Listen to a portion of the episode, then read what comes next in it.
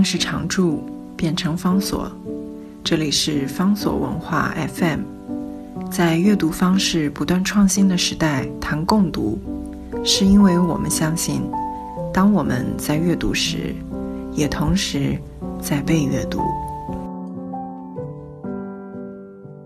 今天为大家介绍的是《贺卷事部日记》，这是林文月教授所翻译的日本平安朝女流文学当中的重要经典。它的经典地位在于细腻地描写了和泉氏部跟敦道亲王之间两个人的恋情。恋情分成好多不同的阶段。两个人刚开始的时候通信，而信里面大部分写的都是有各种不同典故跟寓意的和歌。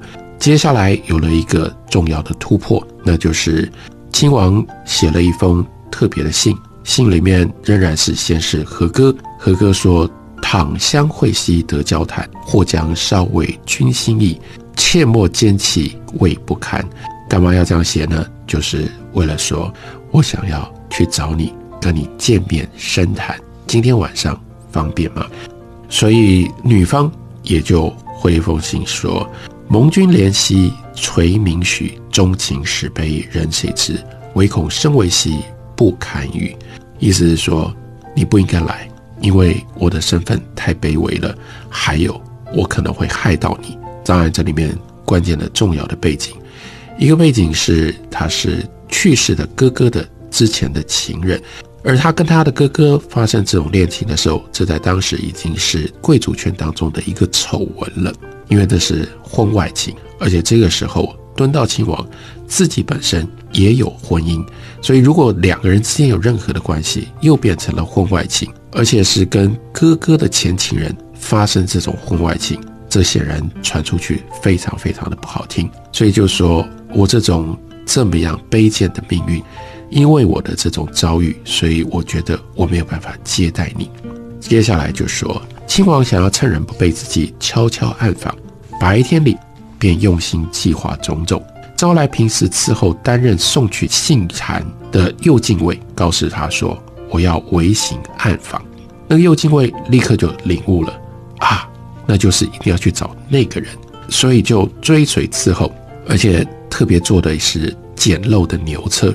到了就叫这个右近卫去报说：“哎，我来了。”然后何娟士部感到十分的困扰，这个困扰意味着他原来写的信是拒绝，但是他当然拒绝的不会拒绝这么样的直接，所以他也不确定。男的到底来还是不来？但是这个时候他已经来了，你也不能够断然回绝说不在。何况在白天才给人家写过回信，就表示明明是在家的，要赶人回去也未免太过无情了。于是心里就想，如果只是谈谈话，应该无妨吧。所以叫人家在西侧的厢房，在那个七户，也就是我的门外面，挪出了一个圆垫，让他在那里坐着。不知道是平常听到世人传说的缘故吗？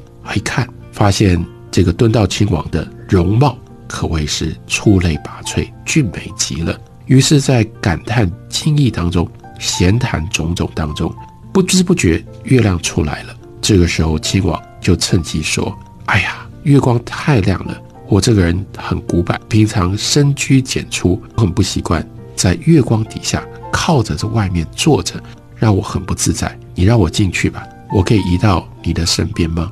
我不会像你以前见过的男人那样，所以这个女方听到他这样讲，就接口说：“哎呀，你怎么提出这样的要求呢？我以为今天晚上就只是说说之前的事，主要是说跟他哥哥的事情。那我不知道你要进来到底指的是什么呢？”这般虚淡的闲话种种之间，夜已经逐渐深沉了，看起来这一夜要虚好了。亲王受不了了，他就咏了一首和歌。和歌说：“夜漫漫兮梦无有，如此凉兮倘虚度。后日闲谈兮将何休？”因为是和歌，所以表现的比较委婉，但是语气当中其实是已经有不满，甚至带有威胁，意味着说：如果今天你不让我进去，那将来我们要好好的继续谈话，恐怕会很困难呢。用这种方式考验女的的心情，女的用同样的句子。喝了一首和歌给他，夜漫漫兮寝难安，悲苦切身绣长诗，梦亦不成兮自心酸。意味着我还在怀念你哥哥的这种心情底下，没办法这样接待你，没办法考虑到这么多。没有想到亲王却说：“我也不是可以随便出来，我出来一趟其实不容易。今天就算被你怪我轻举妄动，我也没办法。我既然已经来了，我的深情让我难以抑制啊，所以就不顾女方的态度，就溜到了屋子里来了。接下来，科卷士部的日记写的就是短短的一句话，叫做‘于是虚淡的约是种种’。”这是很隐晦的写法，但也就意味着，这个男的进入了之后呢，就跟女的有了亲密的关系。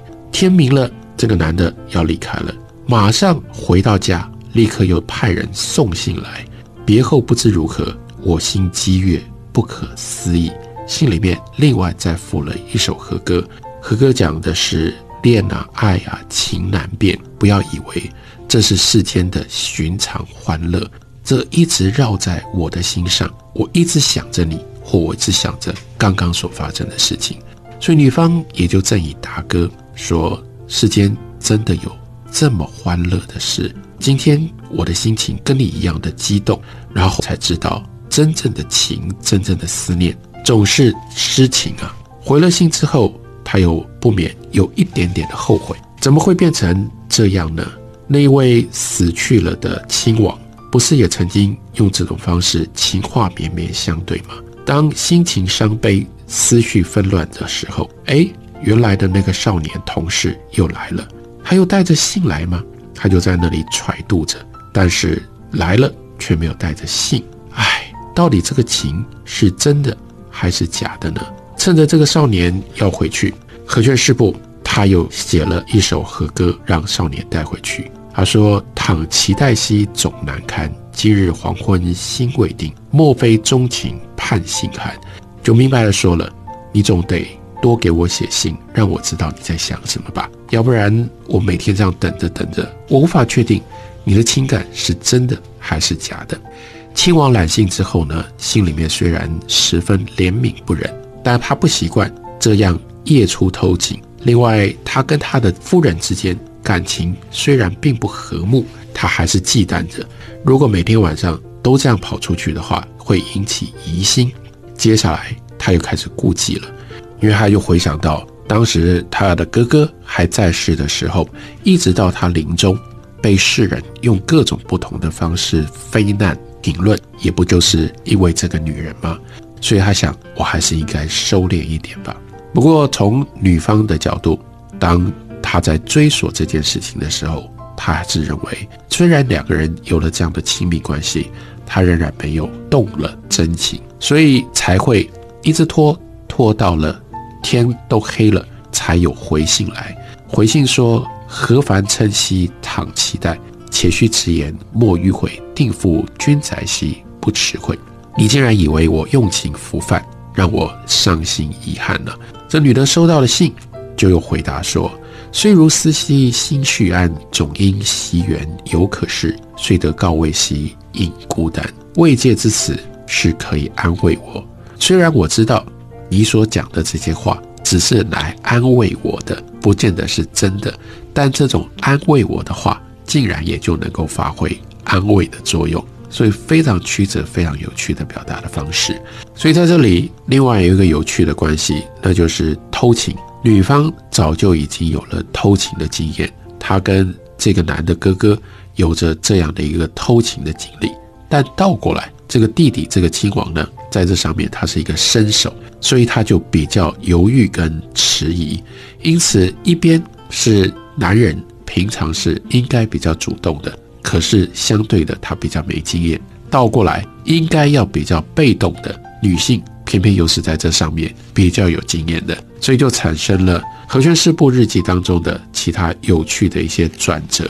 又例如说，我们在看到其中的一段月夜车行，那就是亲王终于摆脱了种种的顾忌，费尽了心机来找和泉师部，他就跟他说：“连我自己都觉得不好意思，我好久没来了，但你千万不要认为我冷漠的待你，这也要怪你啊。”因为很多人以为我这样常常来这里造访，害我也因此而跟着困惑了，在想要极力回避世人的耳目，不知不觉竟然也就牵延了。这么久的时间了。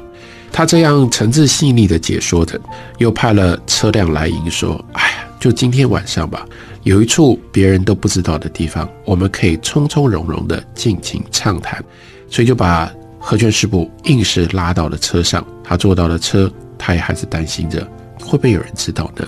钟情就这样担心着。好在夜已深沉，也没有人知晓。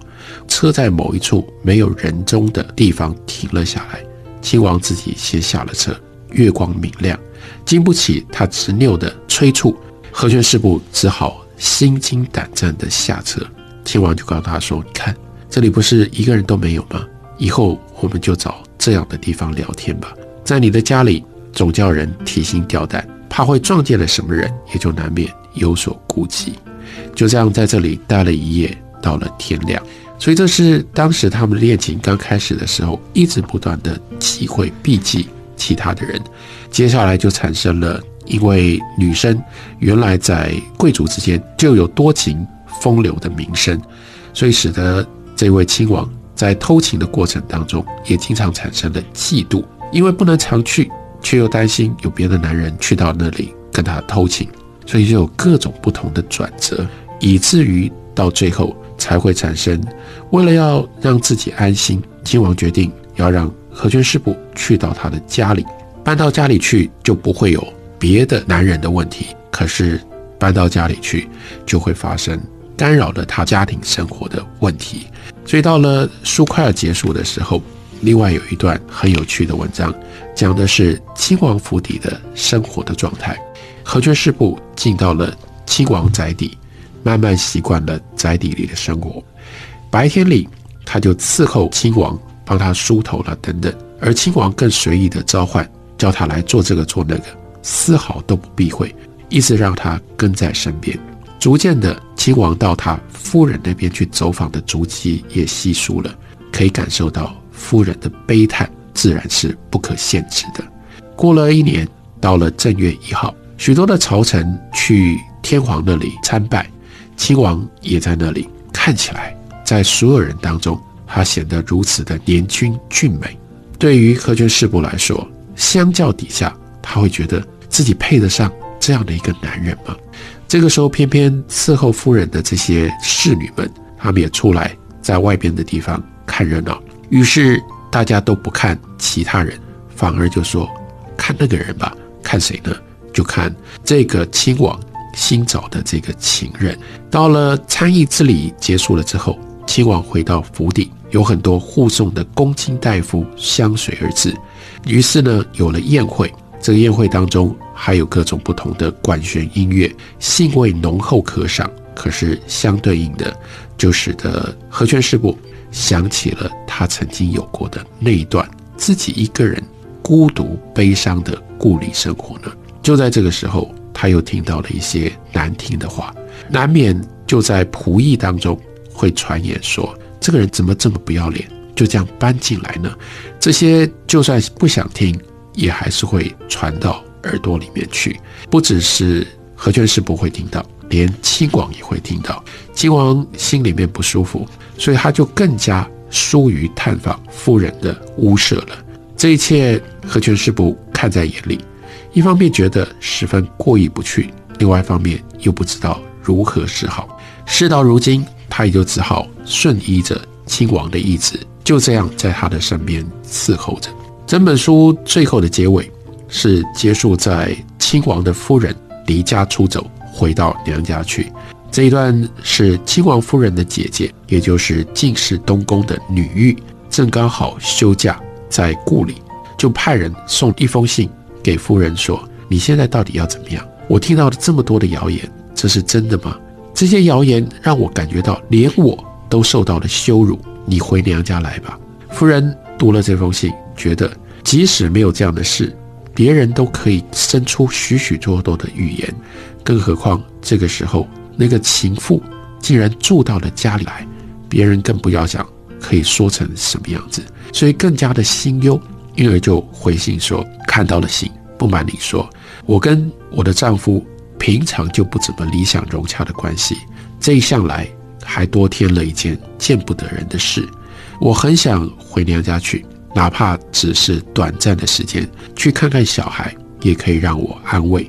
就请你派车子来接我吧。我这里听到的任何的所有的话，我决心充耳不闻，不当一回事。他就着手准备了种种所需要的物件，又叫下人打扫清除杂乱不堪入目的地方。回娘家去吧，这样待下去也无聊。既然我的丈夫都不来找我，那算了。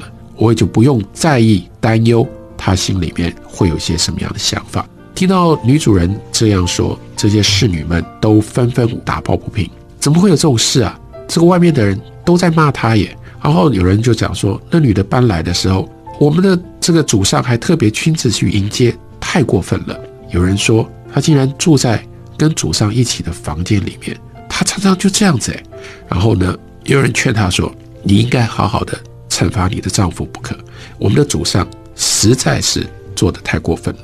这些侍女们口口相交，愤愤责怪，只是让这个妇人更为之心烦，所以他就起了另外一个念头：算了吧，都不管了，不要看到他，不要听他讲话，反而能够宁静吧。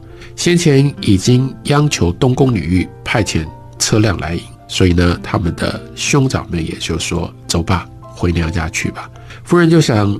既然来迎接了，又看到乳母在指挥打扫房屋里面各个脏乱的角落，夫人应该是要搬出去了。如果让东宫知道，那可不得了。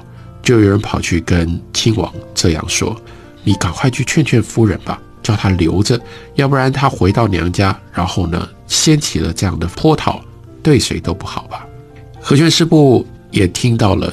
这样的风声跟知道的这种情况，他的心里面当然悲苦难堪，可是又觉得这事情自己不可能说什么，也就只好静默的在一边聆听而已。有一些不堪入耳的话，也就恨不得退出到外头不要听，可是又怕因此而引起了无谓的谣传，只好隐忍着伺候着。这个时候不由得感慨：哎呀，一切真是痛苦。真是虚幻呐！这个日记就写到这里。用这种方法，他把这八个月当中，从相遇、偷情、相恋，一路到最后所产生介入在婚姻当中的这种复杂的情绪，一一的写在书里面。因为写的那么样的文雅，但同时又如此的具体。就使得这样的一部日记可以成为日本平安朝的重要文学经典。也感谢林文月教授的努力，让我们可以用中文来读这一本《和泉十部日记》。